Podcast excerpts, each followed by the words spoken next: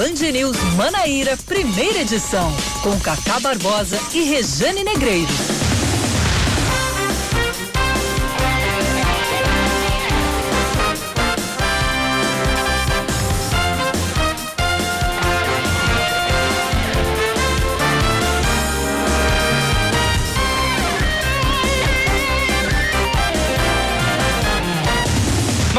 23 minutos em João Pessoa, 9 horas 23 minutos na Paraíba. Bom dia, bom dia, bom dia. Hoje é sexta-feira, alegria, alegria, dia 4, 4 de dezembro de 2020, começando mais um Band News Manaíra, primeira edição comigo, Cacá Barbosa, e com ela, sempre ela, Rejane Negreiros. Bom dia, Rejane. Bom dia, Cacá, meu amigo. Eu vi que você falou sobre mim ainda há pouco. Obrigada pelas palavras. Um Não bom menti. dia. Cacá, que a gente olha pra ele, tá mais magro. 7 quilos. É, tá pedalando, mudança de vida, coisa As camisas boa. voltando ainda, as camisas voltando a é, caber. Uma coisa boa de 2020. Uma coisa boa. Né?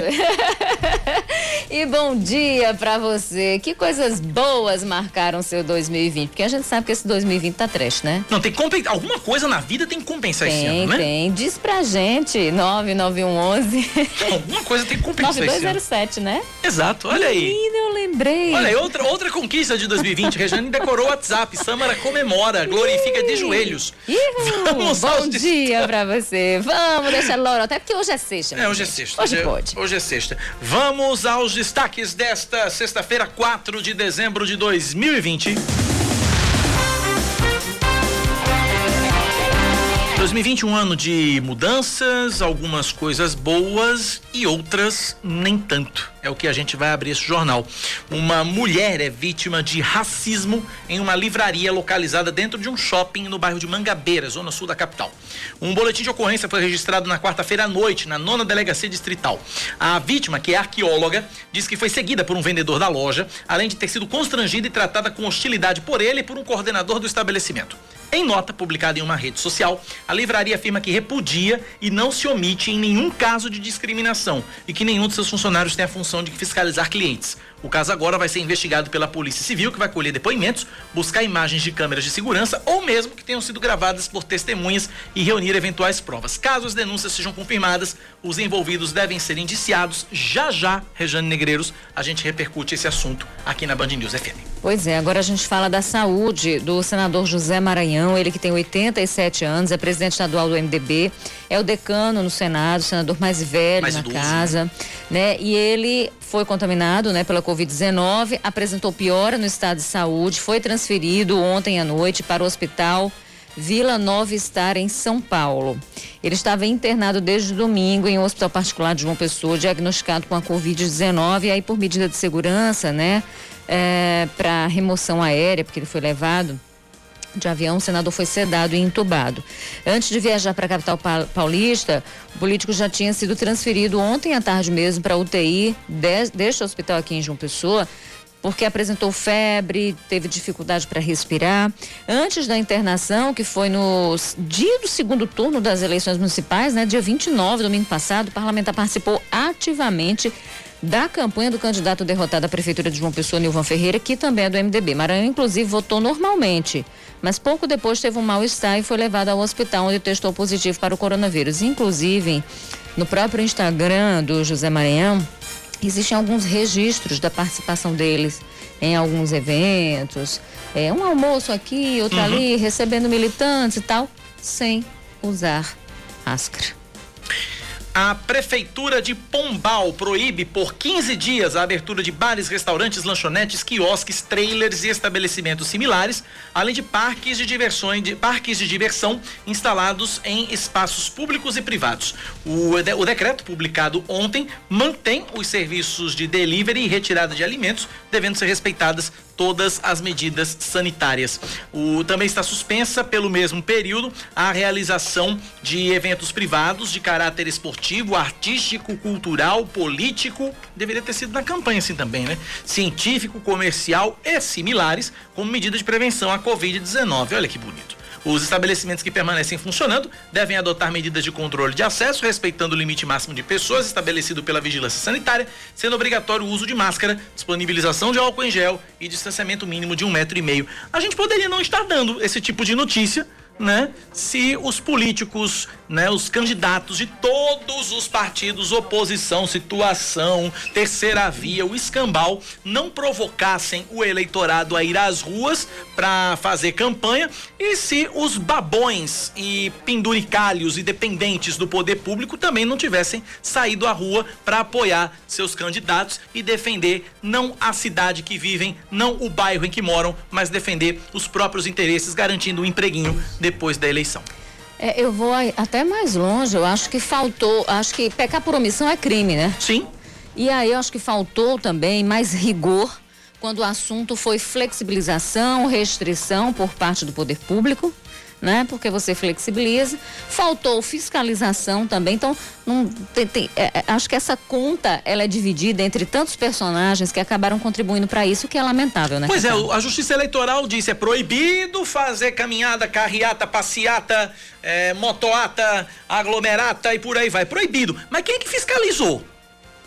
Não é verdade? Pois é. Pois e é. aí foi formada uma comissão, e aí se disse o seguinte: não, vai ter vigilância sanitária, vai tudo ter basófia, Procon, tudo papo furado, tudo, tudo lero-lero. É, outro dia, eu lembro que eu, eu, eu precisei na hora que, quando chegou essa flexibilização, que as lojas puderam abrir, eu precisei de uma loja ali no centro da cidade. Quando eu fui entrar, cadê o álcool? A pessoa botou álcool com tanto, com tanta dó, com tanta pena, eu disse, por favor, acho que tem que melhorar um negócio aqui, não. É igual o mesário do primeiro turno que eu votei também. Enfim, hoje eu ando com meu álcool para cima e para baixo para onde eu vou, né? Enfim, pra, pra, por questão de segurança mesmo.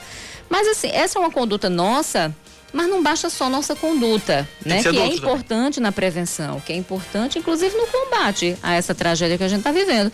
Mas se os poderes também não fizerem sua parte, então não basta só ter letra de, de, de, de norma. Porque se ela não, não, não for efetiva, ela é morta, né? Pois é. O Tribunal Regional Eleitoral da Paraíba conclui o processo de retotalização de votos em Santa Rita após o pedido de dois candidatos a vereador do PSL.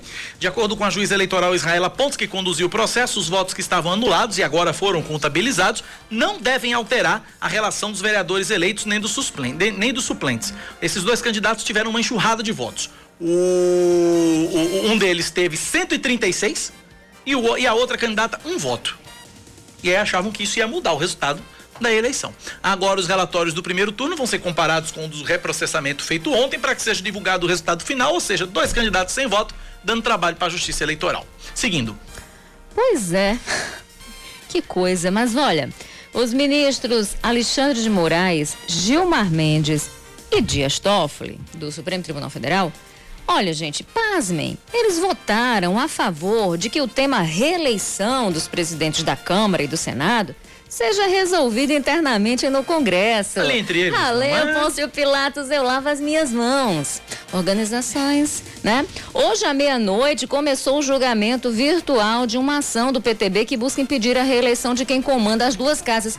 Minha gente, a Constituição, mas olha, abortaram a Constituição. Não serve para mais nada. Não faz tempo que a Constituição não serve para mais nada, porque os guardiões da Constituição estão dando banana para ela. Estão dizendo, não, nós vivemos mesmo na República das Bananas. Porque a Constituição diz, é vedada essa recondução. Vedada significa, significa? proibida. Não então, pode. Então me diga uma coisa, se a palavra vedada dá margem a qualquer outra interpretação? Não, não, não dá vedado é proibido. Pois é. A menos que alguém por decreto mude o dicionário, né? Pronto. Pois é, mas aí, o, o, o para não ficar uma coisa tão feia e escancarada na fita, aí ministros do Supremo, do Supremo estão dizendo resolva Congresso. Como se regimento, porque até o regimento interno do Congresso, até o regimento interno proíbe isso. Mas aí vamos lá, mudam o regimento da casa. Aonde é, nesta República de Bananas, que um regimento interno de uma casa é maior do que a Constituição? Mas vamos lá, né? Hoje à meia-noite, né? Começou o julgamento, né? É, é dessa, dessa ação do PTB. Na prática, a ação pode atingir quem? Davi Alcolumbre, do Democratas, Rodrigo Maia, do Democratas, uh, uh, que uh, estão tentando aí essa manobra. Depois dos votos de Mendes e Toffoli, o mais novo ministro do STF, o Nunes Marques, aquele que disse que não existe comparação nenhuma entre injúria racial e racismo, que não há de se comparar as duas coisas, É, e ele foi indicado pelo presidente Jair Bolsonaro. Ele se manifestou a favor da reeleição apenas de Alcolumbre. Para o ministro, seria possível se reeleger para a presidência uma única vez, o que abre caminho para o senador, mas não para Maia, que foi reeleito para a função no ano passado. E viva! E viva! Vamos falar de esportes. O presidente do Campinense, Paulo Gervani, e o vice Kleber Cabral colocam os cargos à disposição e devem deixar oficialmente o comando do clube nos próximos dias. É, depois que deu errado lá o negócio na, na Série D, né? Agora, a presidente do Conselho Deliberativo da Raposa, Graça Tavares de Melo, deve assumir interinamente a diretoria executiva e já convocou uma reunião para este fim de semana para homologar a decisão dos dirigentes e oficializar as saídas. Depois disso, vai ser definido o calendário das eleições emergenciais para o um mandato tampão até o fim do ano que vem. Graça Tavares ainda explicou que o posicionamento de Gervani e de Cabral ainda não foi oficializado em qualquer carta renúncia. 9:33 na Paraíba.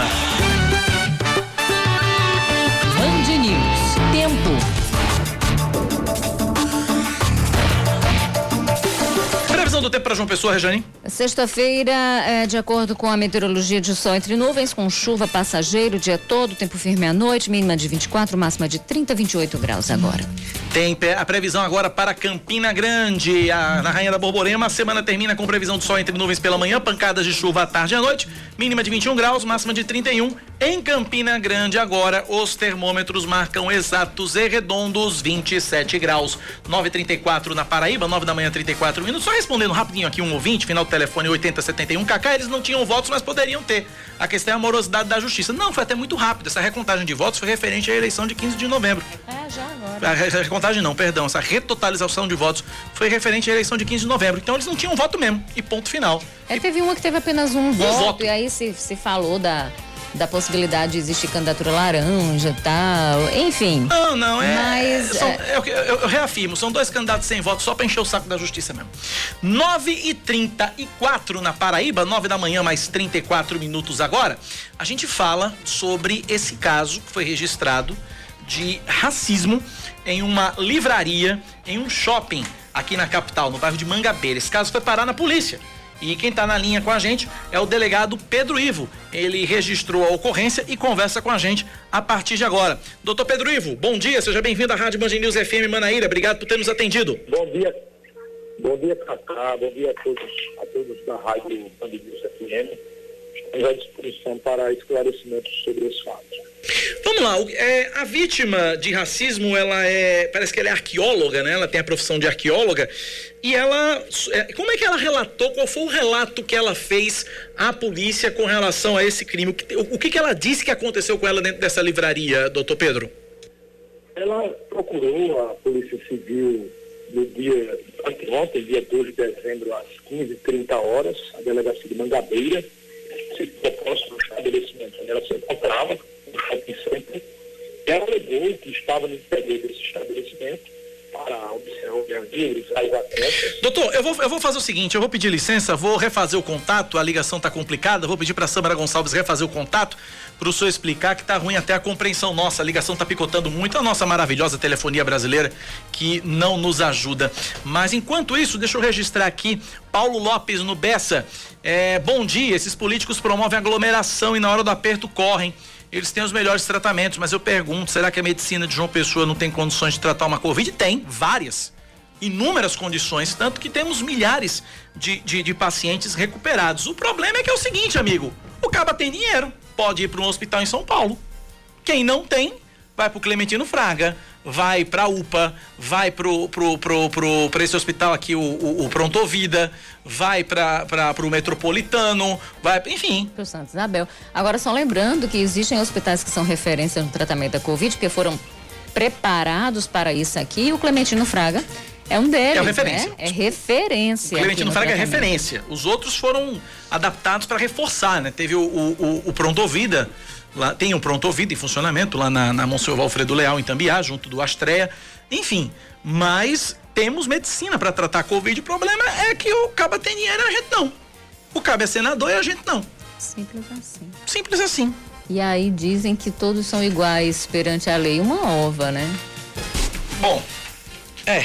Uma ova. O dinheiro faz a diferença no frigir dos ovos. Sempre, sempre, sempre. Vamos lá. 937 na Paraíba, refeito contato com o doutor Pedro Ivo. Vamos ver se a gente consegue agora com o áudio melhorado. Doutor Pedro, nos ouve? Bom dia, Cacá. Agora Estou sim. ouvindo bem. Agora sim, estamos também ouvindo perfeitamente bem, doutor Pedro. Vamos então, vamos lá. O que que, o que que aconteceu aí no caso, nesse caso de racismo na, na livraria em, em João Pessoa, no shopping de João Pessoa? Veja só, Cacá, ah, no dia 2 desse mês, anteontem, por volta das 15h30 horas, uma cidadã procurou a delegacia de Mangabeira, nona DD, para registrar uma ocorrência que teria, relatando fatos que teriam acontecido no interior do shopping Mangabeira, numa, uma livraria localizada nesse shopping, e essa pessoa que procurou a polícia disse que estava no interior do estabelecimento com o objetivo de realizar compras, quando se incomodou porque, um, segundo ela, um funcionário desse estabelecimento teria ficado de uma maneira ostensiva o tempo todo a acompanhando dentro do estabelecimento, como se estivesse havendo uma desconfiança que essa pessoa fosse praticar algum furto ou algum crime dentro do local. Ela se sentiu incomodada com isso, não realizou nenhuma compra no local, procurou a direção do estabelecimento, a gerência, manteve contato com o funcionário e, segundo ela relatou à polícia, esse funcionário teria dito, abre aspas, gente como vocês estão sujeitos a isso. E ela disse que se sentiu ofendida com essa expressão, procurou a delegacia e registrou o BO.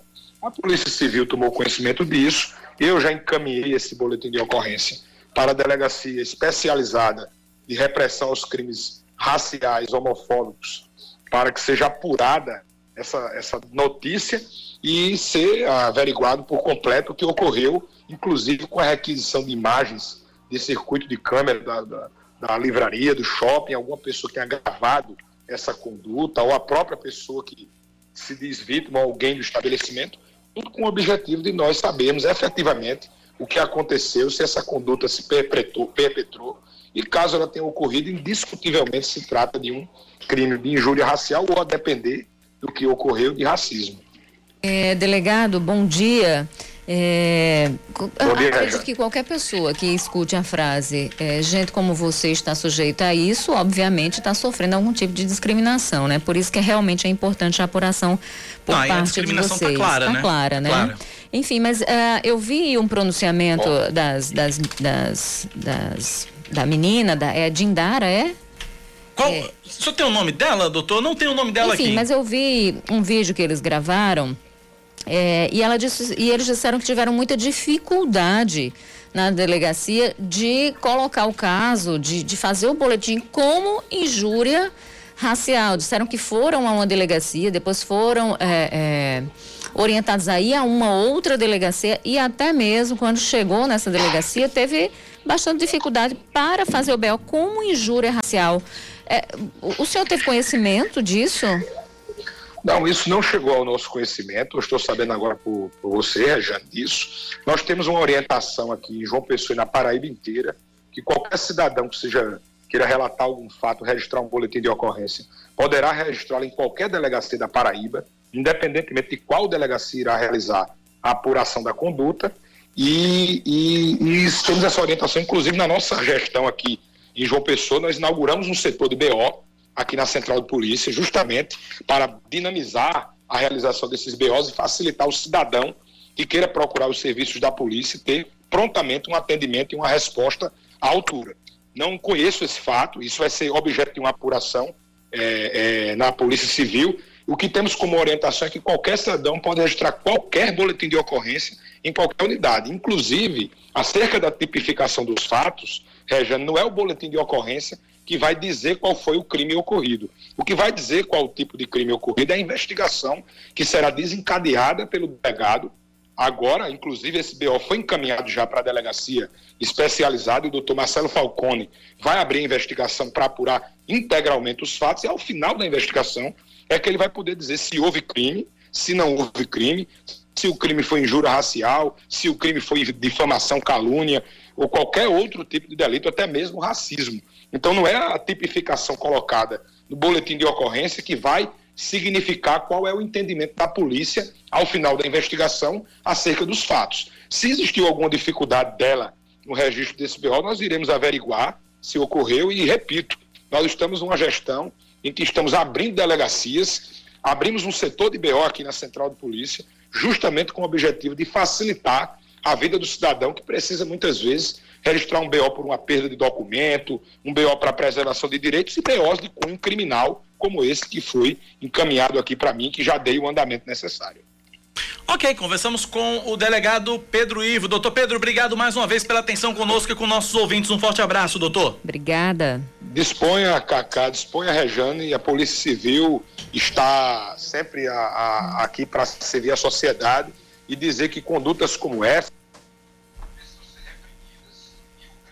e a grande arma do cidadão em situações dessa natureza, como a que ocorreu no Banco do Brasil e em outros locais do é o celular para gravar a situação e posteriormente levar o conhecimento da autoridade para que seja apurado. Então nós temos uma arma forte que é o aparelho celular e ele ajudará a polícia no esclarecimento dos fatos. Muito obrigado pela atenção de vocês. Estamos sempre à disposição.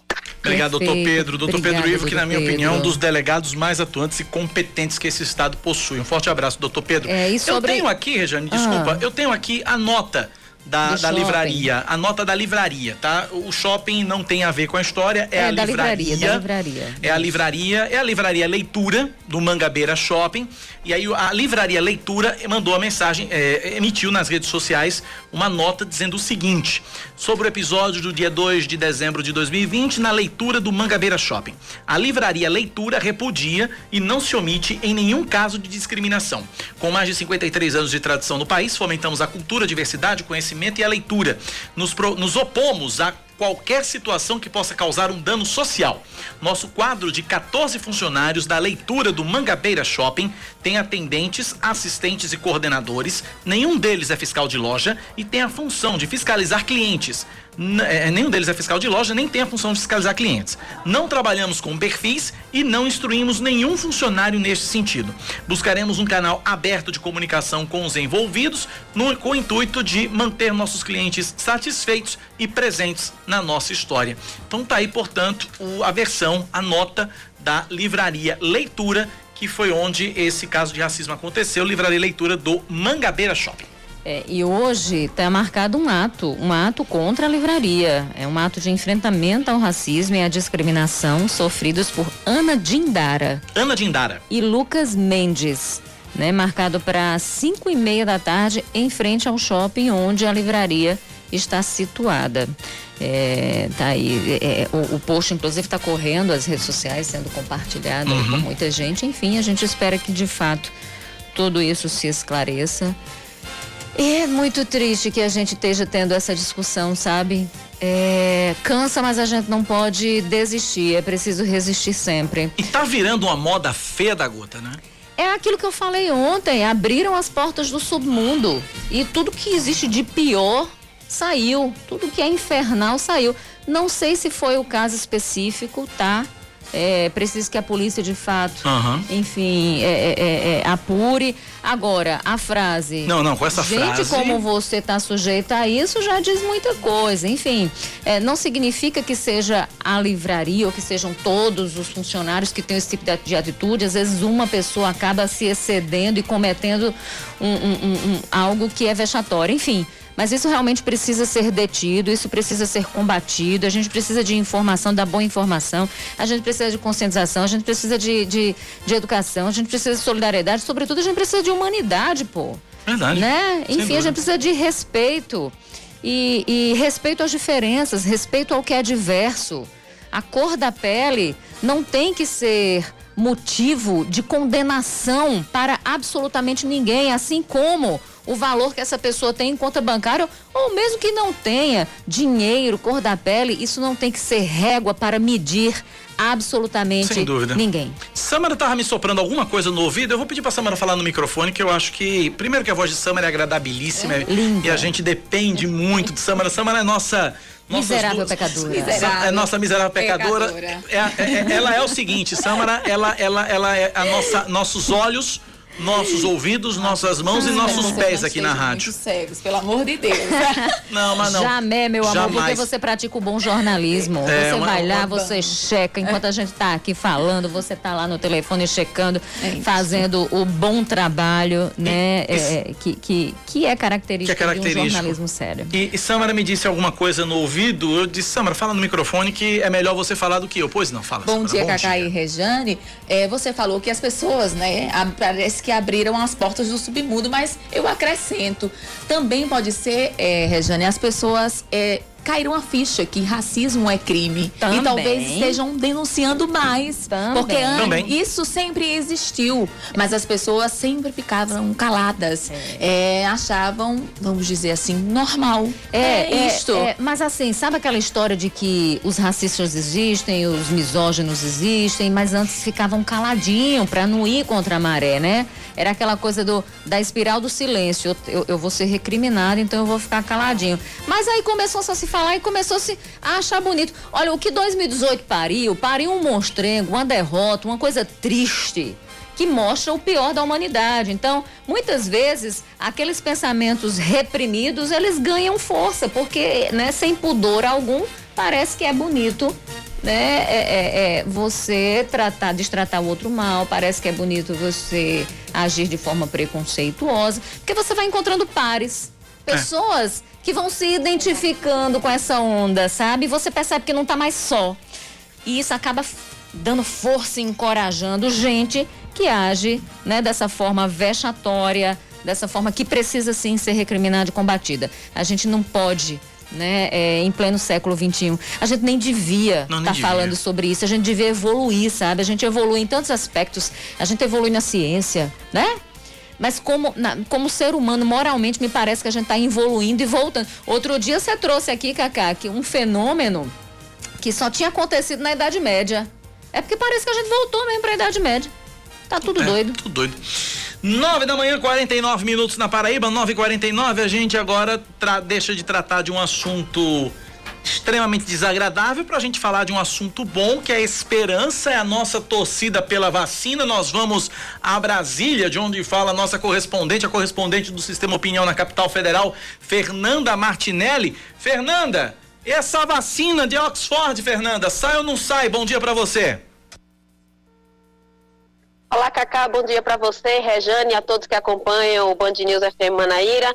Pois é, a vacina está cada vez mais perto de sair, essa é a nossa grande esperança. Nós falávamos ontem sobre a aprovação da medida provisória que garante o investimento de 2 bilhões de reais para a encomenda da tecnologia e também a produção da vacina. Ela foi aprovada na Câmara e ontem foi aprovada no Senado da República. Agora já vai para a promulgação do presidente do Congresso Nacional, Davi Alcolumbre, para em seguida ser divulgada no Diário Oficial da União. Eu conversei com exclusividade com o líder do Democratas aqui na Câmara, o deputado paraibano Efraim Filho. Ele falou sobre a importância da aprovação dessa medida provisória e também sobre a vacina de Oxford e também deu sua opinião em relação à possibilidade da obrigatoriedade da vacinação contra a Covid-19. Vamos acompanhar.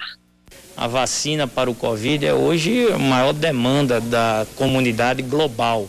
É, o mundo todo busca o desenvolvimento de uma vacina que seja segura, que seja eficaz. O Brasil tem participado né, desses estudos para o desenvolvimento da vacina. A gente espera que possa avançar, evoluir e vai ter todo o apoio do Congresso. Nenhum dinheiro é muito, desde que seja para poder buscar a vacina que vai ajudar a salvar vidas. Quanto à questão da obrigatoriedade, eu não sou a favor da obrigatoriedade. Eu acho que o cidadão tem que ter o direito de escolher se ele quer preservar a sua vida ou não. Mas eu tenho certeza que a grande, imensa maioria da população, como eu, né, vai optar por se vacinar e ficar livre né, dessa pandemia que tem causado tantos transtornos a tantas famílias.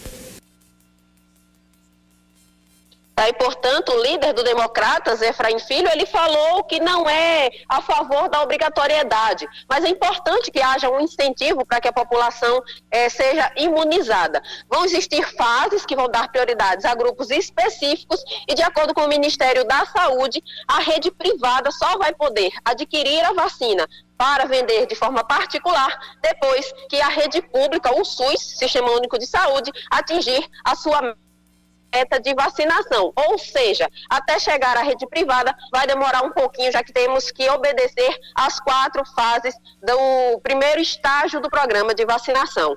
E que eu estava com o líder do Democratas aqui na Câmara, o deputado Efraim Filho, vou aproveitar agora para falar um pouquinho sobre política. Né? Existe esse imbróglio em relação à eleição das presidências da Câmara e do Senado, que vai acontecer no início do ano que vem, e com o manifesto, que eu também já tinha citado ontem, de alguns partidos, para que nem Rodrigo Maia aqui na Câmara, nem Davi Alcolumbre no Senado sejam reeleitos, o Partido Trabalhista Brasileiro, PTB, entrou com um recurso no Supremo Tribunal Federal para impedir que haja essa reeleição. A votação por parte dos ministros do STF começou na meia-noite de hoje. É, como é sessão virtual, existe essa possibilidade de começar durante a madrugada. Quatro ministros já deram seu voto. O primeiro foi o relator do caso, o ministro Gilmar Mendes, que votou favorável à reeleição dos dois presidentes e que a não reeleição só deve ser aplicada a partir da próxima legislatura. O segundo a votar foi o ministro Dias Toffoli, que seguiu a recomendação do relator e também votou favorável. O ministro Alexandre de Moraes votou na manhã de hoje, também seguiu o voto do relator, e o ministro Nunes Marques, que tomou posse recentemente no STF, votou junto com o relator, porém disse que defende que é, essa norma de não haver mais reeleição já seja aplicada a partir do ano que vem. Os democratas aguardam pacientemente esse julgamento e, de acordo com o próprio Efraim Filho, já estuda a possibilidade de indicar um outro nome dentro do partido, caso Rodrigo Maia não possa ser candidato à reeleição. Por outro lado, o progressista já começa a trabalhar o nome do deputado alagoano Arthur Lira. Ele estava numa disputa interna no partido com o deputado paraibano Agnaldo Ribeiro. Porém, por uma pressão do presidente do partido, Ciro Nogueira, e também de assessores do presidente Jair Bolsonaro, ficou definido que Arthur Lira vai ser o candidato. A grande dificuldade seria em relação ao apoio da oposição aqui no plenário Ulisses Guimarães. Mas parlamentares da oposição já declararam que se for para afastar Rodrigo Maia, eles vão sim apoiar Arthur Lira. Então esse impasse aguarda a decisão do STF e resta saber como vai ficar o cenário aqui no plenário Ulisses Guimarães, Cacá e Rejane. Maravilha, Fernanda. Obrigado pela participação. Informação completa chegando da capital federal com a nossa Fernanda Martinelli, correspondente do Sistema Opinião em Brasília. Pois é, Fernanda, você falou tudo, né? É, é importante que haja uma campanha de conscientização. Estranho seria se o deputado federal Efraim Filho dissesse que era a favor da obrigação, porque ele é do Partido Democratas, é um partido ali, né, da, da da direita, é, que trabalha com a escola liberal. Então, é, é da escola liberal. É, neoliberal, inclusive, né, na economia, mas não só na economia. Diferente da extrema direita, que trabalha com aquela questão do liberal na economia, mas conservador no nos costumes e muitas vezes fundamentalistas também. É, é, né, e aí existem partidos que estão é, situados à extrema direita dessa linha ideológica. O, o Democrata está ali, é um partido de, de direita, né, e que é, é, defende a, a economia, defende a liberdade né? Então, estranho seria se ele se ele dissesse eu sou a favor da obrigatoriedade. Mas é preciso, de fato, você estar coberta de razão que haja uma séria campanha de conscientização e a gente espera. É difícil desse, vir desse governo uma campanha de conscientização, porque desde o início é, o assunto é politizado, como se a vacina tivesse partido, né? E como se as vidas não fossem prioridade. E a gente sabe que vidas são prioridades, que as vidas não têm partido e que essa briga ideológica deveria ficar, correr ao largo discorrer, correr bem longe desse debate, né? Bem, a gente espera que a parte. A gente não tem ainda um plano de distribuição. É interessante porque o ministro da Educação, da, da, da, Saúde, não funciona como ministro da Saúde. A gente está sem ministro da Saúde. Porque o Pazuelo veio e o Pazuelo veio porque tinha experiência com logística. Mas é como Zé Simão diz. Hum. Zé Simão já disse essa semana. Zé Simão disse que a logística do, do, do Pazuello é o seguinte: o presidente diz alguma coisa e diz é lógico. Pronto. A logística dele é o senhor manda e eu obedeço. Acabou. Né? Aqui não tem. Aqui capitão vale mais que comandante, né?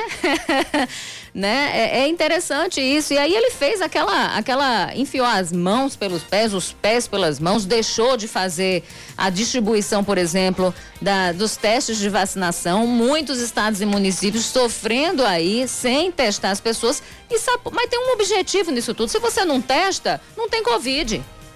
Se você não testa, não tem a doença confirmada. Pronto, é simples assim. Então o negócio passa por isso. Agora a gente espera que venha, que venha uma grande, forte campanha de conscientização por parte de municípios e de estados, pelo menos, né?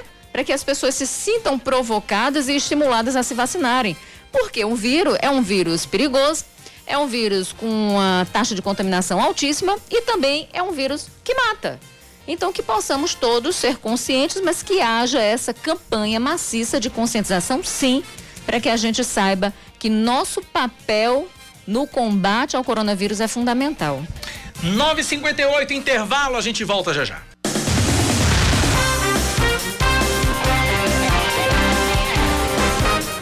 10 horas, estamos de volta. Exatamente. É para comemorar essa sexta-feira linda boa, e encantadora. Hein? Vamos aos destaques de hoje.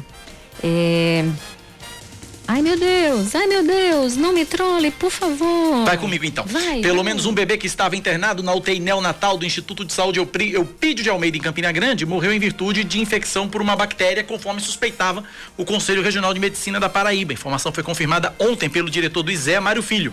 De acordo com a Secretaria Municipal de Saúde de Campina Grande, além do bebê que morreu em virtude da bactéria, outra criança morreu porque nasceu prematura e um terceiro bebê após uma complicação cirúrgica. O CRM interditou a UTI neonatal do Zé no dia 18 de novembro, após suspeitar que três bebês teriam morrido em virtude de contaminação por uma bactéria no local, que passou por desinfecção e foi reaberto novamente na terça-feira. O cantor e compositor paraibano Genival Lacerda, de 89 anos, está internado no Recife com Covid-19, apresentou uma piora no quadro de saúde, foi entubado, de acordo com o filho do artista Genival Lacerda o, o, João Lacerda, né? O estado de saúde do Genival se agravou na manhã de ontem. O último boletim médico informa que o artista respira com a ajuda de aparelhos, continua sendo medicado. Genival Lacerda foi internado segunda-feira com complicações provocadas pela doença. Em maio, ele sofreu um acidente vascular cerebral, um AVC, ficou três dias internado e a gente torce aí pela recuperação, né? Do nosso Genival. Pois é, seu Vavá. O Ministério da Agricultura, Pecuária e Abastecimento divulga um edital de concessão para exploração do terminal pesqueiro de Cabedelo. O documento propõe a revitalização, modernização, operação, manutenção e gestão do espaço por meio da iniciativa privada. O local foi interditado em 2018 após um vazamento de gás amônia. A possibilidade de privatização do espaço foi anunciada em maio deste ano. A concessão prevê o prazo de 20 anos para a exploração do serviço. A escolha da empresa ou consórcio vencedor da concorrência vai ser conforme o maior preço de proposta. Vamos seguindo. As repartições públicas do governo do estado vão ter ponto facultativo nos dias 8, 24 e 31 de dezembro. De acordo com a portaria da Secretaria de Administração, o funcionamento dos serviços essenciais, claro, vai ser preservado. Dia 8, terça-feira, é dia de Nossa Senhora da Conceição, feriado religioso aqui em João Pessoa e em diversos municípios, como Campina Grande. Os dias 24 e 31, véspera de Natal e Ano Novo. E dia 1 tem posse. Tem posse. Agora, prevejo, é previsão minha, não é notícia, não é informação, é previsão que segunda-feira terá um imprensadão, né? Prevejo. Né? né? Nem precisa de bola de cristal, né? Não precisa nem de bola de cristal. E outra coisa, eu digo aqui, esse negócio ponto facultativo, ponto facultativo é a maior hipocrisia do planeta. Porque é o seguinte, bota lá, decreta ponto facultativo. Facultativo significa é facultado a quem quiser né? Então, ponto facultativo é o famoso vai trabalhar quem quiser. Quem quer trabalhar num, num dia desse, quando você tem a, a, possibilidade de não trabalhar? É por isso que no MP Procon, doutor Glauberto Bezerra, quanto tempo nós não falamos Verdade. com o senhor? Um grande abraço, doutor Glauberto Bezerra fez o seguinte, acabou, aqui não tem esse negócio de ponto facultativo é não. facultativo, aqui... então é facultado trabalhar, a gente trabalha. Pronto, acabou-se. O Supremo Tribunal Federal ainda não tem prazo para retomar o julgamento sobre a validade do contrato de trabalho intermitente. A sessão foi suspensa depois do pedido de vista da ministra Rosa Weber. Até o momento, o placar está 2 a 1 um a favor da medida. A modalidade foi criada em 2017 durante a discussão da reforma trabalhista, que está completando três anos. Esse modelo prevê ao patrão a possibilidade de chamar funcionários conforme a demanda e pagar pelos dias trabalhados. A modalidade assegura ao trabalhador o 13 terceiro férias de depósito do, FGTS. Até o momento momento votaram a favor da jornada flexível os ministros do STF Nunes Marques e Alexandre de Moraes. O único contrário foi o relator Edson Fachin. Esportes Rejane. O Grêmio derrota o Guarani do Paraguai por 2 a 0, jogando em casa, garante vaga nas quartas de final da Taça Libertadores. Os gols do tricolor gaúcho foram marcados por Ferreira e Rodrigues. O placar de ontem foi o mesmo do jogo de ida em Assunção, 2 a 0 para os gaúchos. O próximo adversário do Grêmio na Libertadores vai ser o Santos. 10 da manhã, 5 minutos agora na Paraíba, 10 e 5. A gente segue com o nosso Band News Manaíra primeira edição até às 11 horas da manhã e você participando com a gente pelo WhatsApp 9911 9200 07. Falar do reprocessamento, da retotalização de votos em Santa Rita, depois desse processo todo, depois desse procedimento, a juíza da segunda zona eleitoral na cidade, Israela Pontes, afirma que não vai haver mudança no quadro de vereadores eleitos para a Câmara Municipal. Vamos ouvir. A gente já consegue afirmar que não houve modificação nos eleitos e nem modificações significativas nos suplentes. A gente consegue afirmar que pelo menos até a terceira suplência não houve é, modificações significativas. O resultado total, né, completo, a gente demora um pouco mais, porque a gente precisa analisar os dois relatórios, o que foi emitido no dia 15 e o novo relatório, para a gente ter um resultado oficial em relação às suplências. Mas até a terceira suplência não houve modificações. O procedimento ocorreu ontem à tarde, após os pedidos de dois candidatos do PSL, Paulo Cedes, que obteve estrondosos 136 votos, e Maria, que só teve um voto, possivelmente o dela. Eles estavam com as candidaturas indeferidas e recorreram à segunda instância, ao TRE, e no TRE a decisão foi revertida e os registros foram deferidos. Acontece que essa decisão ela ocorreu após as eleições. O resultado desse recurso ele só saiu após a apuração do dia 15. E em razão disso a gente precisou fazer essa retotalização porque esses candidatos estavam com seus votos é, anulados subjúdice. A retotalização contou com a presença de representantes dos partidos políticos, do Ministério Público Eleitoral e da Ordem dos Advogados do Brasil. Assunto encerrado em Santa Rita. 10 da manhã, 6 minutos na Paraíba. 10 da manhã, 6 minutos. A gente agora conversa por telefone com o deputado federal pelo PSDB, Pedro Cunha Lima. Ele está na linha com a gente agora. Ele é presidente estadual da legenda e o PSDB elegeu 27 prefeitos, 27 gestores municipais nas eleições deste ano aqui na Paraíba. É a segunda maior legenda em número de prefeitos com mandatos a partir de 2021. Além da majoritária, PSDB ainda elegeu 211 vereadores e obteve ao total 231 mil votos Pedro Cunha Lima, deputado federal, está com a gente na linha, conversa agora. Deputado, bom dia, bem-vindo à Rádio Band News FM.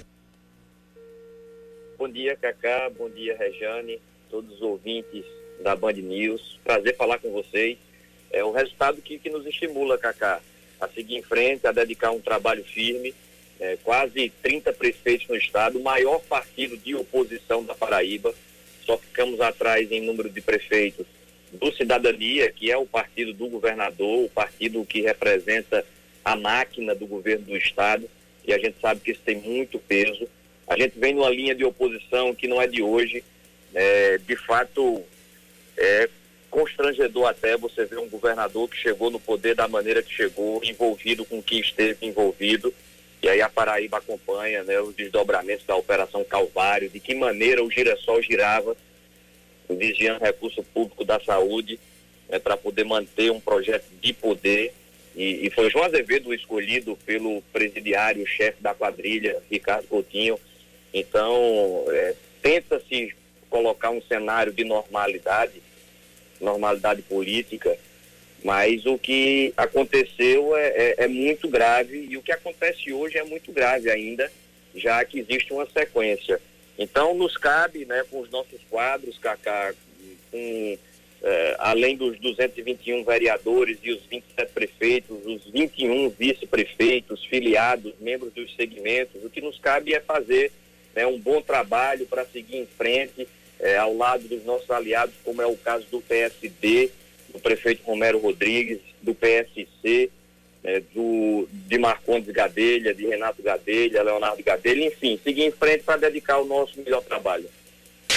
É, apesar desse resultado positivo aqui na Paraíba, 27 prefeitos eleitos, em João Pessoa o resultado não foi tão positivo assim. O candidato do PSDB, Rui Carneiro, ficou em terceiro, quase que ia para o segundo turno é, questão de 800 e, e, poucos votos, acabou não indo para o segundo turno e a decisão ficou entre Cícero Lucena e Nilvan Ferreira. O resultado a gente já sabe, prefeito eleito Cícero Lucena. Como é que o senhor avalia o resultado dessa eleição e como é que o senhor avalia o desempenho do PSDB em João Pessoa nesse pleito de 2020, deputado?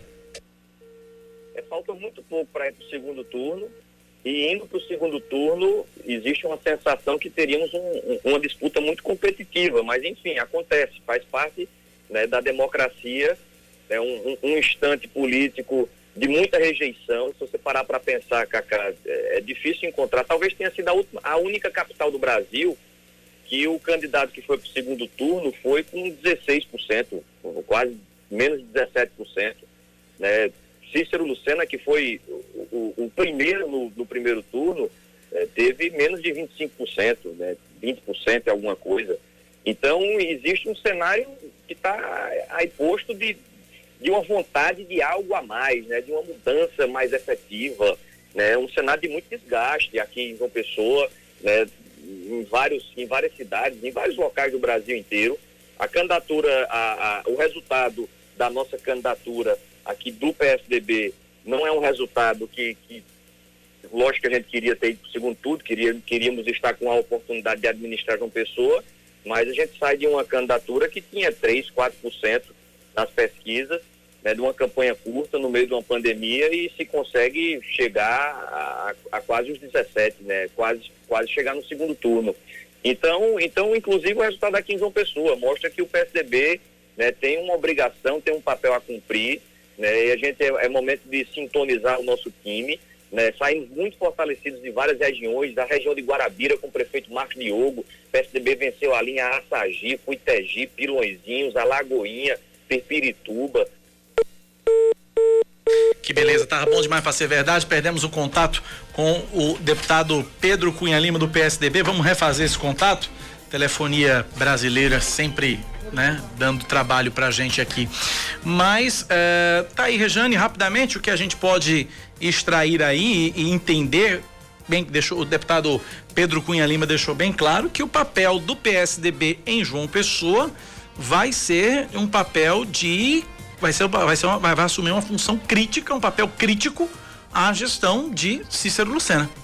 Sim, né? É, e é interessante, vai ser um debate, vai ser um embate bom de ver, porque Cícero foi dos quadros do PSDB durante muito tempo, conhece bem o partido, conhece bem como funciona o partido Vai ser um embate interessante. Agora é bom lembrar o seguinte, e vai ser uma das minhas perguntas ao Pedro, assim que a gente retomar o contato com o deputado. PSDB foi o segundo partido que mais fez prefeituras este ano, 27. Mas se a gente compara com 2016, perdeu 10 prefeituras. Em 2016 foram 37. Né? Então você percebe aí que uh, existe claramente uma crise, uma crise dos partidos. Os partidos acabaram fazendo, né? Esses partidos tradicionais acabaram fazendo menos votos. Quem são os partidos tradicionais? PSDB, MDB e PT. São os partidos tradicionais, aqueles que vêm desde o processo da redemocratização ali, são os partidos tradicionais. Então eles vêm perdendo votos como deputado, um todo. Deputado Pedro Cunha Lima volta, está na linha mais uma vez. Deputado, nos ouve? Escuto bem, Cacá. Muito bem, o senhor falava exatamente a respeito da postura que o PSDB vai ter agora na, a, após as eleições municipais em João Pessoa. Pode prosseguir, deputado. É, então é continuar cumprindo o nosso papel, né, é, sintonizando esse nosso time, compreendendo bem a mensagem né, dos cidadãos, das cidadãs que estão de maneira muito clara é, colocando que, que querem algo melhor e querem mais. Existe um cenário de desgaste generalizado que, se bem compreendido, vai se desdobrar em posições, em posturas que, que vai levar o nosso partido a crescer e que a gente possa dar uma contribuição no final das contas, né? Que política serve para isso. Né? Isso é tudo meio. A gente fica falando muito do meio, mas o, o, a finalidade é ter um, ter um impacto na transformação social né, de uma realidade muito dura até hoje. É inadmissível você ver na capital do nosso estado crianças num sinal pedindo moeda para poder, enfim, ter, é, ter uma renda na família, enfim, tudo isso é muito triste.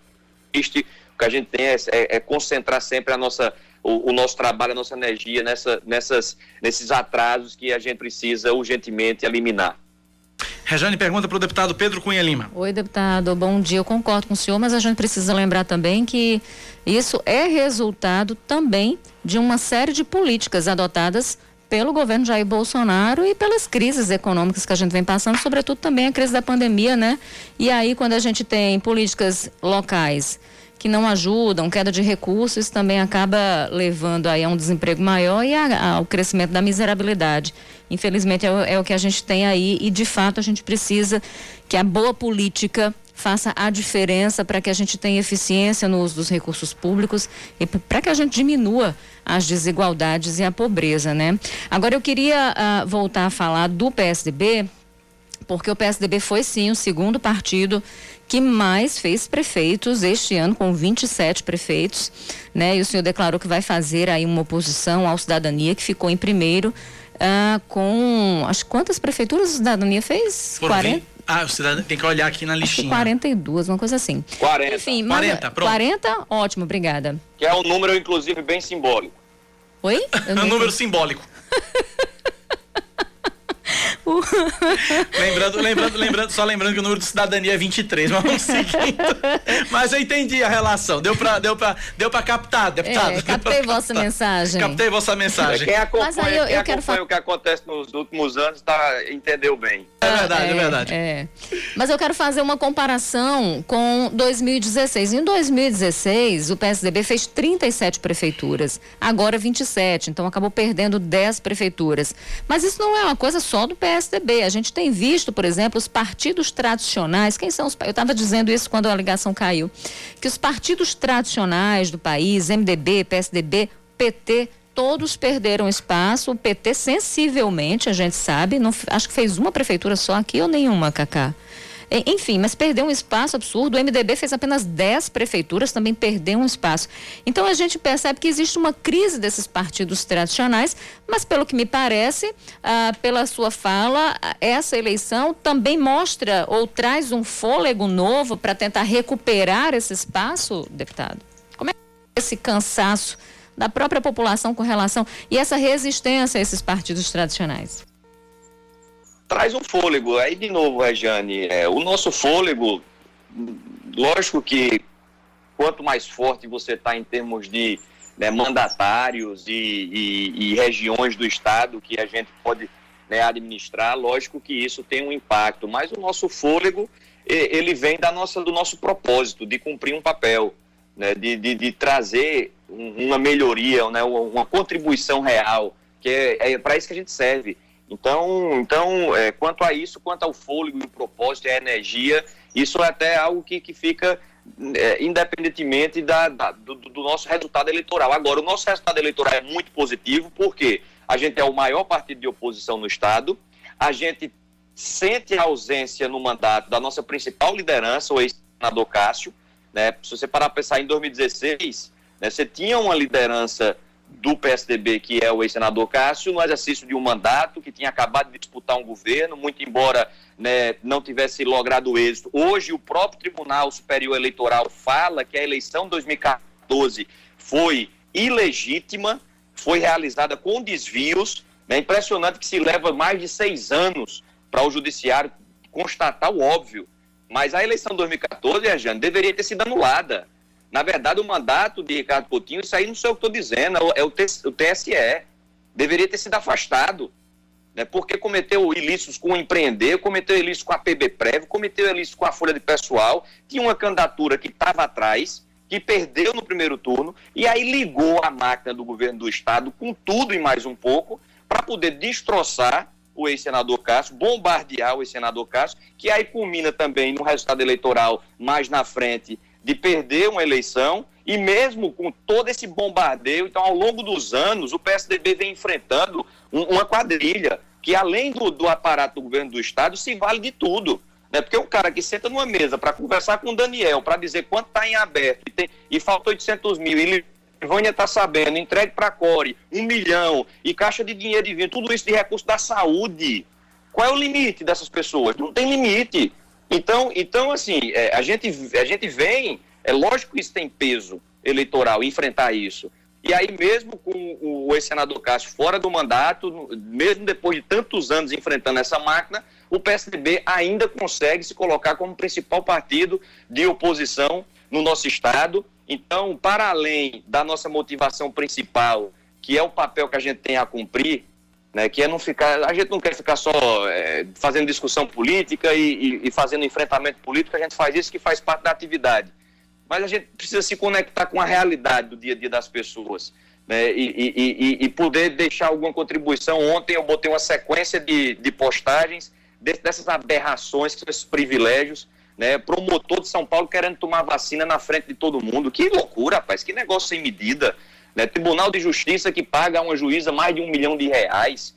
Negócio fora de lugar e a gente não, não consegue mudar isso. Então, os partidos políticos, o político em geral, ele deve servir para trazer esses avanços é, evidentes. Infelizmente, demora muito, mas é o que a gente se dedica a fazer. Rejane, para a gente fechar com o deputado Pedro Cunha Lima. Deputado, é, deixa eu perguntar a respeito dessa história toda de eleição para mesa diretora lá da Câmara dos Deputados, do Senado, para a presidência dessas casas. Né? A gente está vendo aí, existe uma ação e o Supremo julgando essa ação para saber se os atuais presidentes podem ou não se reeleger. É, é, é, estranho, eu queria também a sua percepção técnica, porque eu sei da sua formação, mas é estranho que ah, três ministros do Supremo, por exemplo, deram sinal verde para a reeleição de Alcolumbre. Né? E a gente tem uma Constituição que veda isso, a palavra é vedado né, essa vedada essa recondução. E aí esses ministros dizem: vamos jogar batata quente para o Congresso e eles que definam. E aí seria preciso mudar o regimento interno das casas para isso. Mas mesmo se mudasse, a gente, o, o regimento jamais seria maior que a que a própria Constituição. Mas eu quero saber o que, que o senhor pensa né, dessa recondução dos atuais presidentes para os seus cargos. O senhor acha que isso atropela o Estado democrático? O senhor acha que isso é saudável para casa e para o debate? É, é, é, vergonhoso, Regiane. Você falou é estranho, é estranho, é vergonhoso, é constrangedor. É uma cena que mostra bem é, o retrato de país. Né? É uma cena tipicamente brasileira, de um país que não é sério. Porque se a Constituição fala de maneira é, clara, né? teve até uma discussão em um grupo né, de parlamentares, Rejane, de, de, de, parlamentares que queriam apresentar uma PEC para poder é, contrapor a essa posição do Supremo Tribunal Federal. Eu falei, olha, não tem como você tornar o texto mais claro. O texto diz, no seu no artigo 57, parágrafo 4 salvo engano é isso, né, que é vedada a recondução na eleição imediatamente subsequente. Aí, só, graças a, a, a, esse nosso jeitinho brasileiro, essa artimanha brasileira, lá atrás, a altura era Renan Calheiros, presidente do Senado, salvo engano, se, se, se criou essa interpretação mirabolante que dentro da, que quando é entre legislaturas, pode haver uma reeleição. Isso aí já é uma forçação de barra ridícula. Essa de hoje, é, é, não tem nem como você dizer o que é isso. Então, assim, você, é, você, é, você é uma jornalista, uma cidadã que tem uma visão crítica das coisas, né, que, que consegue apontar é, críticas em qualquer que seja o governo, fez uma menção agora ao governo de Bolsonaro, mas isso não vai lhe, lhe, lhe cegar ao ponto de dizer que, que nesse caso específico, né, é, é seja, qual seja, seja qual for o lado ideológico, isso que eu quero apontar aqui, seja de direita ou de esquerda, tem coisas que a gente não pode simplesmente assim, meu Deus do céu. Claro, é, claro. É, não, não, é, não pode. Então, então, assim, é constrangedor, eu fico sem acreditar. Eu sou tão ingênuo que eu ainda achava no começo da semana, eu falei, não, não é possível. Daqui final da semana, da semana o Supremo vai, vai recuar disso. Até porque é, coloca o Supremo numa posição que não cabe a ele. Né, querendo participar do jogo político intensamente, né, querendo, querendo ser fiel da balança né, de, um, de um jogo político né, como protagonista. Não, isso aí isso está escrito na Constituição. A interpretação constitucional não cabe apenas a quem está no judiciário. Né, e, e, e, e, era hora de, de dizer que não, que está posto, está posto, que a casa conduza os trabalhos, etc. Mas, enfim, é, é triste e mostra que a gente precisa ainda trabalhar muito para deixar de ser uma bagunça. Conversamos com o deputado federal Pedro Cunha Lima, do PSDB. Deputado, obrigado pela atenção conosco e com nossos ouvintes. Um forte abraço. Obrigada. Que agradeço, Cacá. Um forte abraço a você, Rejane. Sempre um prazer muito grande meu. Forte abraço, deputado. 10 e 24 intervalo. A gente volta já já aqui na Band News FM com mais notícias para você.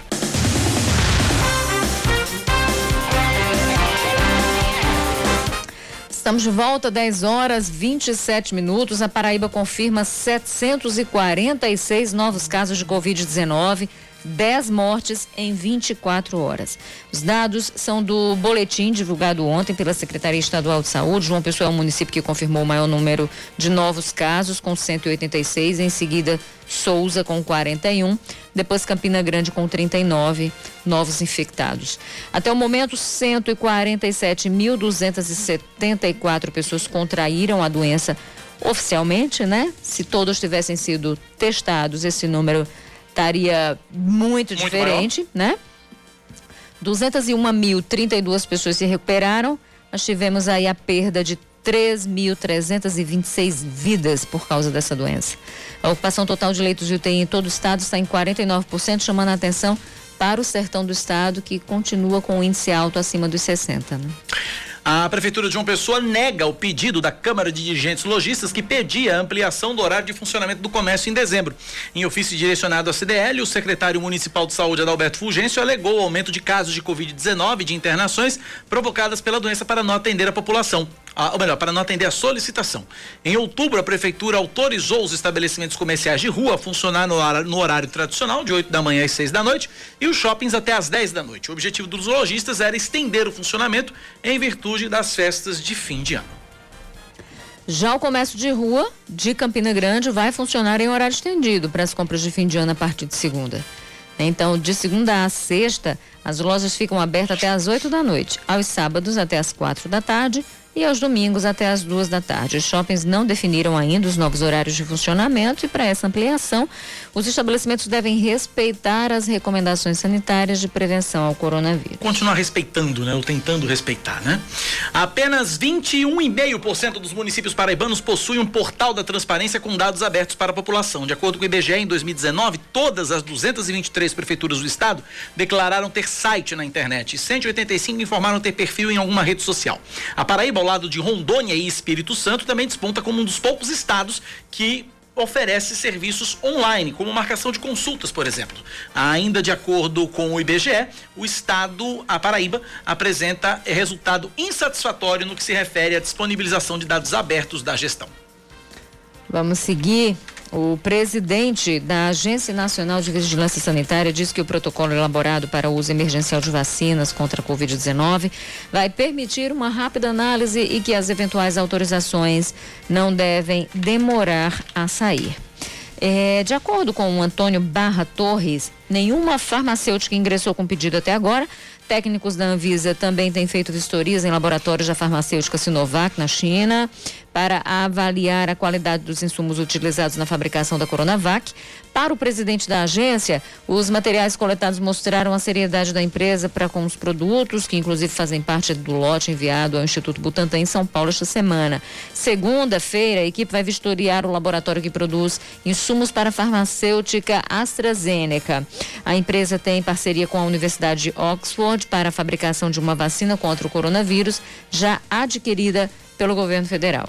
Falar de esportes, o São Paulo ultrapassa o Atlético Mineiro e é o novo líder do Campeonato Brasileiro. Ontem à noite o Tricolor venceu o Goiás por 3 a 0 fora de casa, em partida atrasada da primeira rodada. O São Paulo ainda tem um jogo a menos no Brasileirão. O Tricolor volta a campo pela competição neste domingo, quando recebe no Morumbi o meu Esporte Recife. 10 e 31 na Paraíba, 10 da manhã, 31 minutos. Rejane, hum. uh, hoje pela manhã foi, é, foi realizada a mais uma a primeira reunião conjunta é, entre as equipes de transição de Luciano Cartacho e Cícero Lucena. Essa reunião foi no Centro Administrativo Municipal. Nessa reunião foram definidos os protocolos e como vai ser realizada a comunicação entre as duas equipes é, na troca de informações e documentos fornecidos à equipe de Cícero, cuja gestão, a, é, cuja gestão começa em janeiro.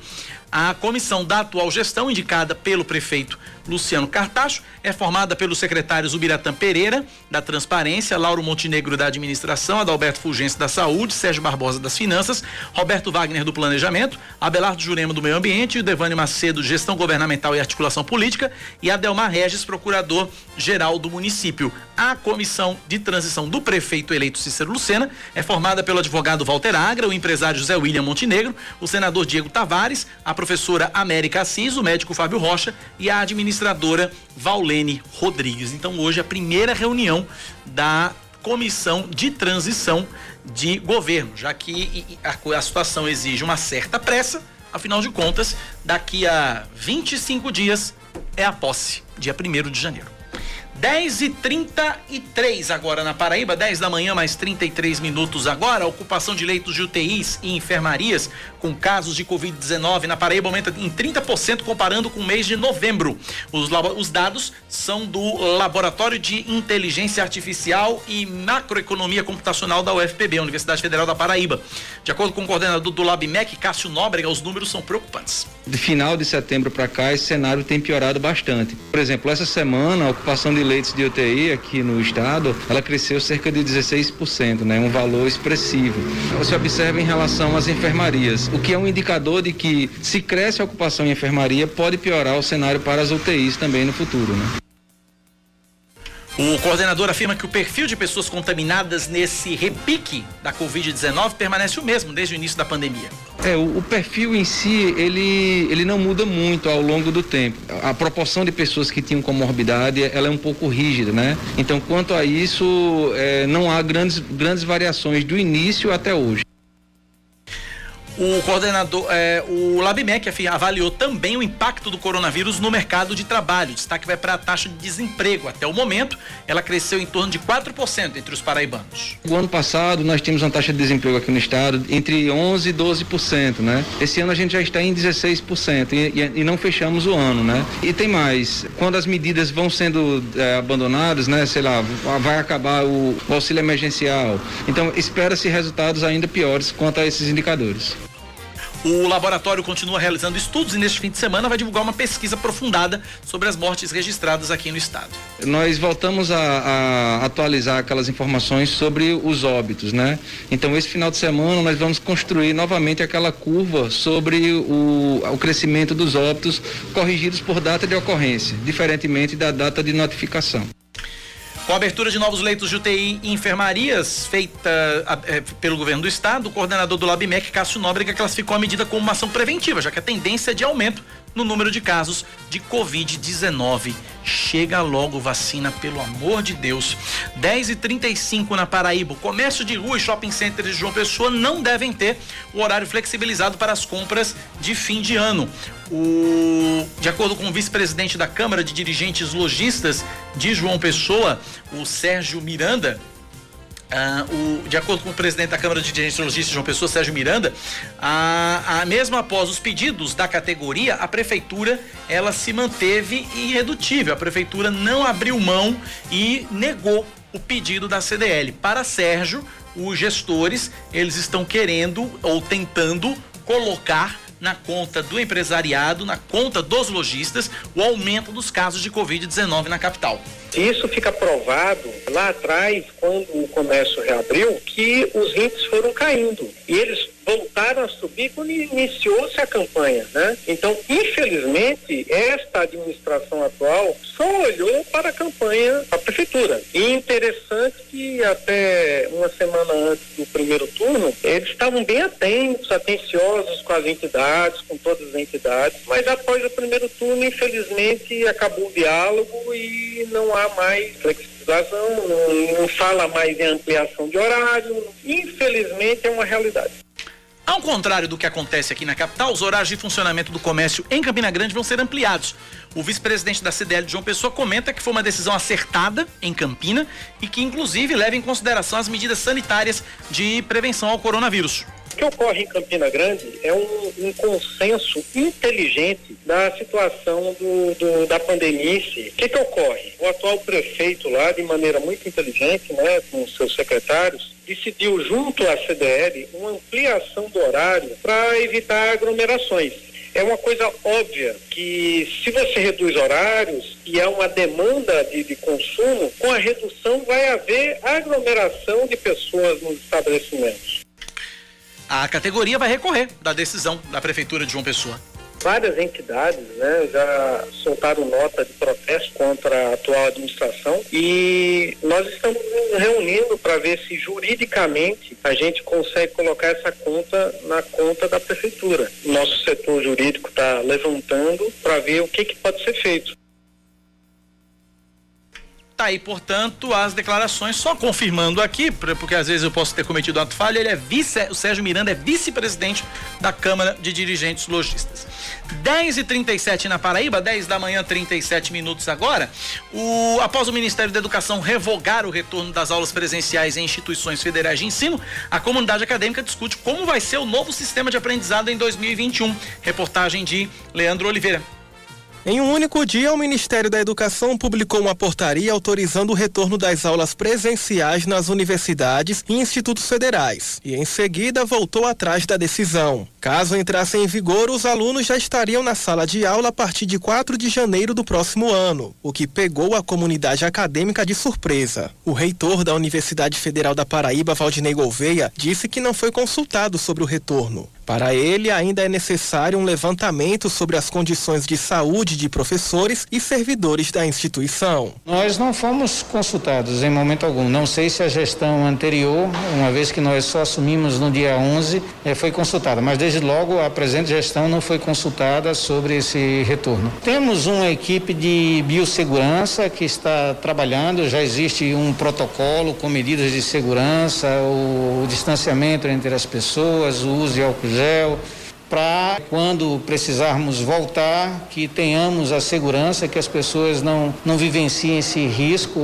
de forma diminuta. A professora da Pró-Reitoria do Instituto Federal da Paraíba, Mari Roberta, diz que qualquer medida tem que ser tomada para resguardar a vida das pessoas. É preciso analisar a capilaridade de uma instituição como a nossa, é muito grande, pois o IFPB hoje atua em mais de 50 cidades da Paraíba isso causa uma movimentação enorme de servidores e de estudantes, além de seus familiares. Então, nesse contexto, precisamos analisar nas entrelinhas a documentação proposta, para o estudante Ciro Calebre, membro do Centro Acadêmico de História e representante do coletivo ao FPB Somos Nós, o retorno representa um risco, já que as condições sanitárias das universidades são precárias. No momento em que a gente enfrenta um aumento do número de casos da Covid aqui no nosso estado, é, receber essa notícia do MEC, claro que representa não só um atentado contra a vida daqueles que constroem a universidade, tanto estudantes, professores, como servidores técnicos administrativos e, além disso, despreza as decisões e a autonomia das universidades, que já definiram que não haverá possibilidade de retorno sem condições para isso. Depois das críticas e da revogação da volta às aulas, o MEC informou que vai abrir uma consulta pública para ouvir o mundo acadêmico.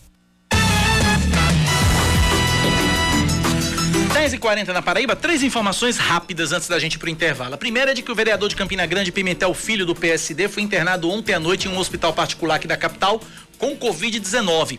Ele disse que estava infectado pelo coronavírus no último dia 29 de novembro, comunicou que se afastaria dos trabalhos na Câmara de Campina Grande, estava com sintomas leves e em isolamento em casa.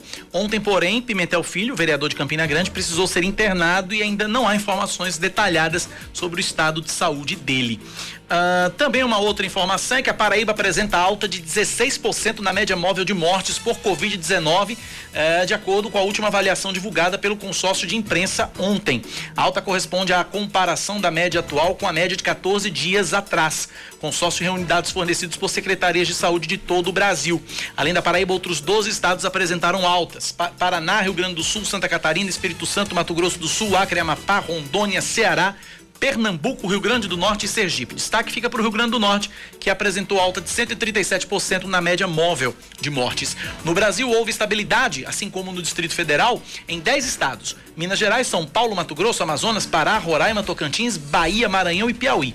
Apenas três estados apresentaram queda na média: Rio de Janeiro, Goiás e Alagoas. É aquele mapinha que todo dia aparece no Jornal Nacional. A Paraíba está em vermelho e os nossos vizinhos Pernambuco, Rio Grande do Norte, Ceará também estão em vermelho. E a, aí uma última informação antes da gente para o intervalo, é, na verdade, é uma, é um, são, são nossos votos de solidariedade ao secretário, ao vereador, licenciado e secretário uh, de, de, Desenvolvimento Humano, Tibério Limeira. Sim. Né? O, o pai de, de, Tibério Limeira, é, Nilson Fernandes, ele morreu ontem à noite, mais uma vítima da Covid-19. Ele era assessor jurídico da Fundac, estava uh, internado em um hospital particular aqui da capital. É, devido à causa da morte, o enterro vai ser restrito apenas para a família e a gente manifesta a nossa solidariedade ao, ao vereador licenciado e secretário de Desenvolvimento Humano de João Pessoa, de, do, da Paraíba, Tibério Limeira, pela partida aí do pai de Tibério, seu Nilson Fernandes. Nossa força, nossa solidariedade. 10h43, intervalo, a gente volta já já.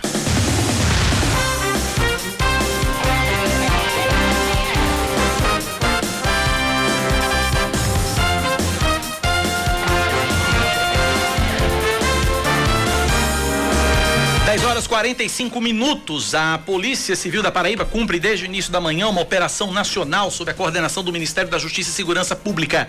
A Operação Vetus tem o objetivo de combater crimes de violência contra idosos no país e foi deflagrada simultaneamente pelas polícias civis dos 26 estados e do Distrito Federal.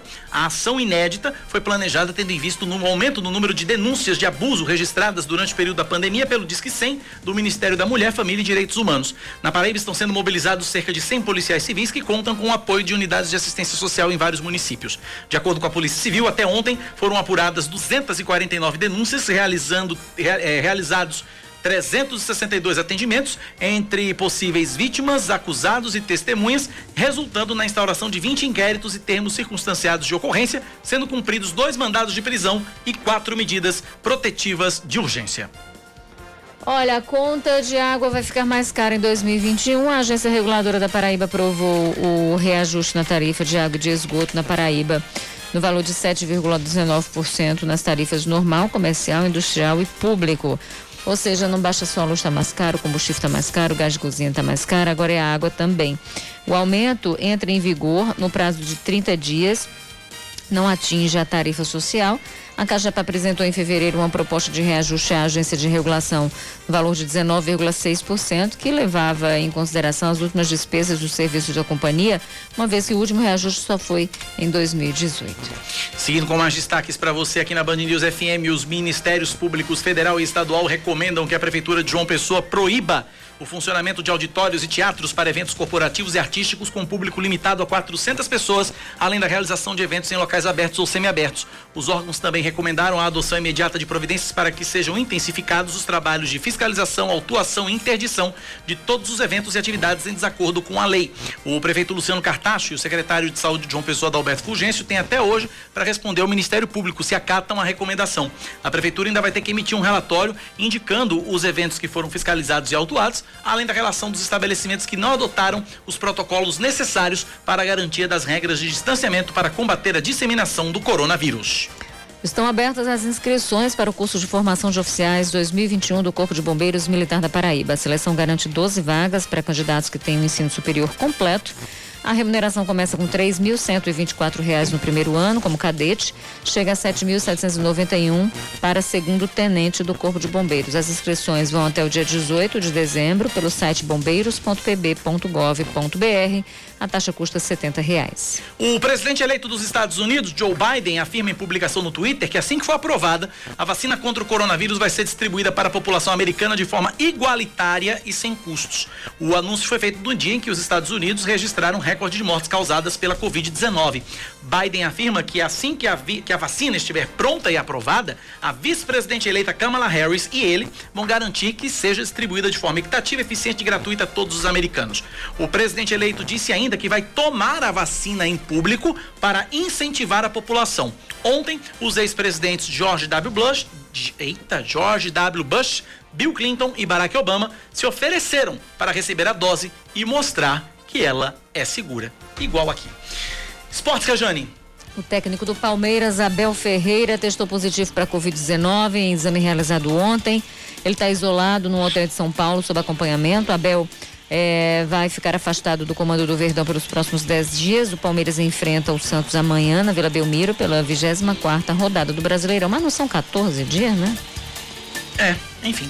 10h49 na Paraíba, 10 da manhã, 49 minutos. Algumas rápidas informações que chegam da capital federal, Rejane. A primeira delas é que ah, o Supremo Tribunal Federal suspendeu o julgamento de uma ação que discute se o governo deve apresentar um plano de vacinação contra a Covid.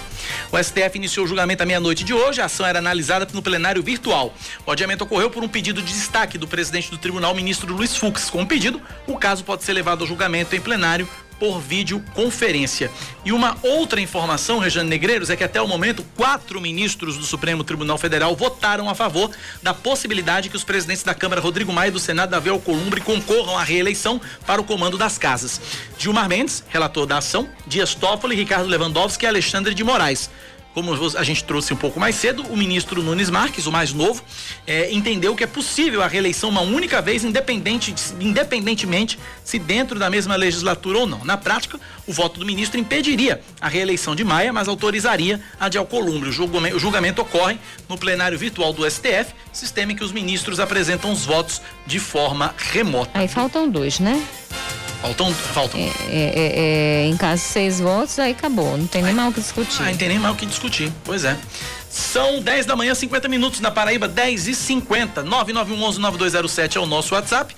9911-9207 é o WhatsApp da Band News FM. A gente segue com o nosso noticiário local, conversando agora com o quiropraxista Matheus Aver. Espero que seja essa a pronúncia Vamos conversar com ele sobre o que é piro, quiropraxia. Eu falei seu nome certo, Matheus Aver, é isso mesmo? É isso mesmo, isso mesmo, correto. Então, bom dia, seja bem-vindo à Rádio Band News FM, obrigado por ter nos atendido.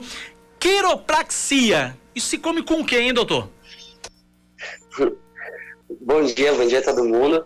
Então, a quiropraxia, ela é uma, é uma profissão né, da área da saúde, uma profissão nova, é, que ela é uma especialização, então, uh, na diagnóstico, prevenção, tratamento, né, de problemas da coluna vertebral em geral, né, mas a gente caracteriza ela como uh, capaz de tratar, né, problemas neuromusculoesqueléticos. O que, que seria isso, né? Toda a parte neurológica, a parte tendínea, muscular do corpo, certo? Através de ajustes articulares. Então, o quiropraxista ele está apto a fazer uma análise, né? Ele detecta e consegue corrigir problemas das articulações, certo? Uh, aumentando a capacidade do corpo de diminuir o índice de lesões, certo? De ter uma autocura. Então, as nossas técnicas são mais direcionadas na coluna vertebral, embora tratamos todas as articulações do corpo, mas o objetivo central da quiropraxia seria isso. Então, é, são corrigir esses problemas neuromusculoesqueléticos, que podem ocorrer, acontecer de várias formas, né, no nosso dia a dia. A gente é exposto a várias agressões, né, tanto posturais, quanto, uh, quanto físicas, quanto químicas, quanto psicológicas, e tudo isso afeta no corpo como um todo. Então, para que ele tenha esse olhar completo, né, e através de ajustes articulares, que são técnicas, né, que acho que as pessoas já devem conhecer, alguém já deve ter, ter visto alguns estralinhos aí por aí no, na, na internet muitas, muitas vezes, né? E, e esse é o nosso foco. Então, realinhar as articulações, fazendo com que tenha um, um bom funcionamento do corpo como um todo. Isso dói, doutor? Porque pelo, pelo, pelo já que você falou em estralo, né? Eu presumo, até pela, pela etimologia da palavra quiropraxia, quiro vem do grego mãos, né? Praxia Exato. vem da prática, vem da ação, então é uma ação feita com as mãos Deduzo eu que os estralos vêm a partir do momento que você, que, que, que o, o terapeuta Faz o especialista faz o ajuste. Ele pega a sua coluna e realmente, vou, vou usar um termo aqui bem grosseiro, dá aquele torção para botar no lugar os ossos. Isso dói, doutor? Então, é, os procedimentos da quiropraxia, principalmente o ajuste, né, ele é um procedimento indolor. E, bem pelo contrário, ele ainda acaba, acaba liberando alguns hormônios no local, né, como endorfina, serotonina. Então, traz um relaxamento instantâneo ao paciente, né, traz uma sensação de bem-estar. Então, essa a gente tem medo, né, justamente porque vem um estralo, né? Muitas vezes, muitas técnicas geram esse estralo, e, mas ela é totalmente indolor. Tá? Ela, quando feita por um profissional graduado, ela é super segura e ela tem muitos benefícios, muitos benefícios. E, e tem contraindicação, doutor? Então, as contraindicações da quiropraxia são muito poucas, né? Quando a gente se trata de fratura, por exemplo, né? Uma fratura seria uma contraindicação ao procedimento quiroprático. É, algumas doenças sistêmicas mais importantes, por exemplo, câncer seria uma, uma, uma patologia que é uma contraindicação ao procedimento quiroprático, uma vez que nossas técnicas elas potencializam né, o fluxo de informação. Então, se a gente conseguir visualizar a coluna vertebral, né, a, de, dentro dela está passando a nossa medula, certo? Que é um componente do sistema nervoso central, e por esse eixo central que a gente controla o corpo inteiro, certo? Então, para o teu cérebro conseguir comandar todos os órgãos, todos os tecidos, para ter os movimentos corretos, né, nas suas amplitudes certas e com harmonia, né, precisa ter uma boa movimentação. E nossos ajustes, né, vão justamente em pontos que não estão se movimentando bem.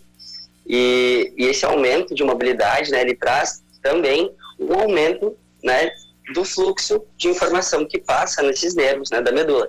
Então, diria que contraindicações ao procedimento quiroprático são doenças sistêmicas, né, como câncer e fraturas, né, obviamente. Desde que a gente começou a nossa conversa, eu vejo Regiane Negreiros colocar a mão no pescoço e mexer a cabeça para um lado, mexer a cabeça para o outro, para frente, para trás. Eu tenho certeza que ela tem uma pergunta sobre isso. Pois não, Regiane?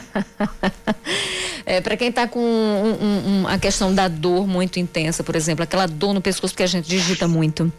A gente tá o tempo todo sentado muitas vezes, Sim. dirige muito, então postura errada tal, e dá aquela dor, né, no pescoço, aquela tensão sobre os ombros. É exatamente isso que eu tô agora.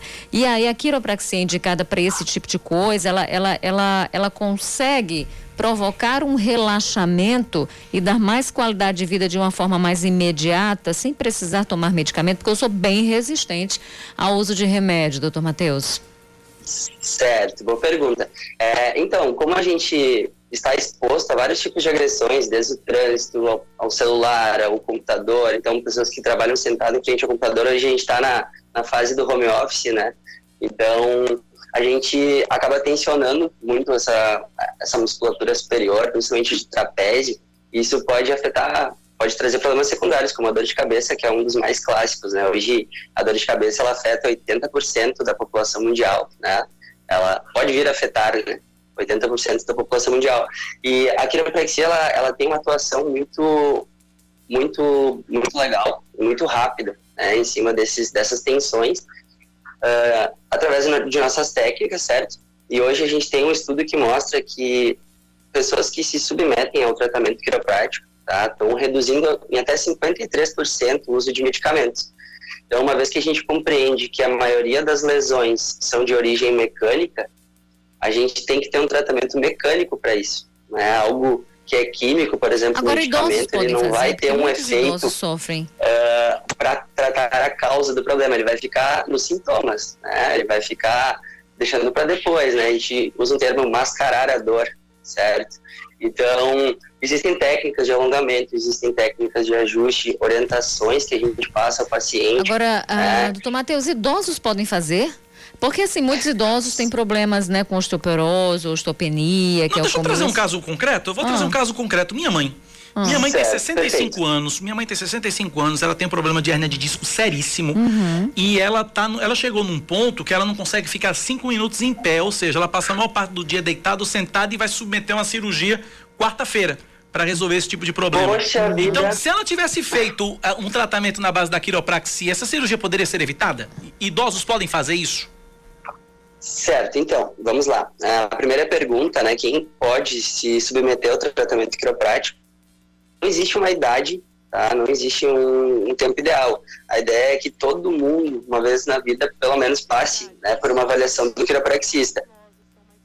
Então, desde crianças, certo, até pessoas de idade bem avançada podem se submeter ao tratamento quiroprático, uma vez que cada pessoa tem seu tratamento direcionado, certo? São técnicas específicas para cada tipo de pessoa, né? Como tu comentou desse caso específico da tua mãe, né? Então, provavelmente ela já tem uh, algumas compressões acontecendo na coluna. É o nervo ciático, é o nervo ciático sofre ali. Nervo ciático, certo, que é uma das patologias mais comuns hoje, né? Essa dor ciática.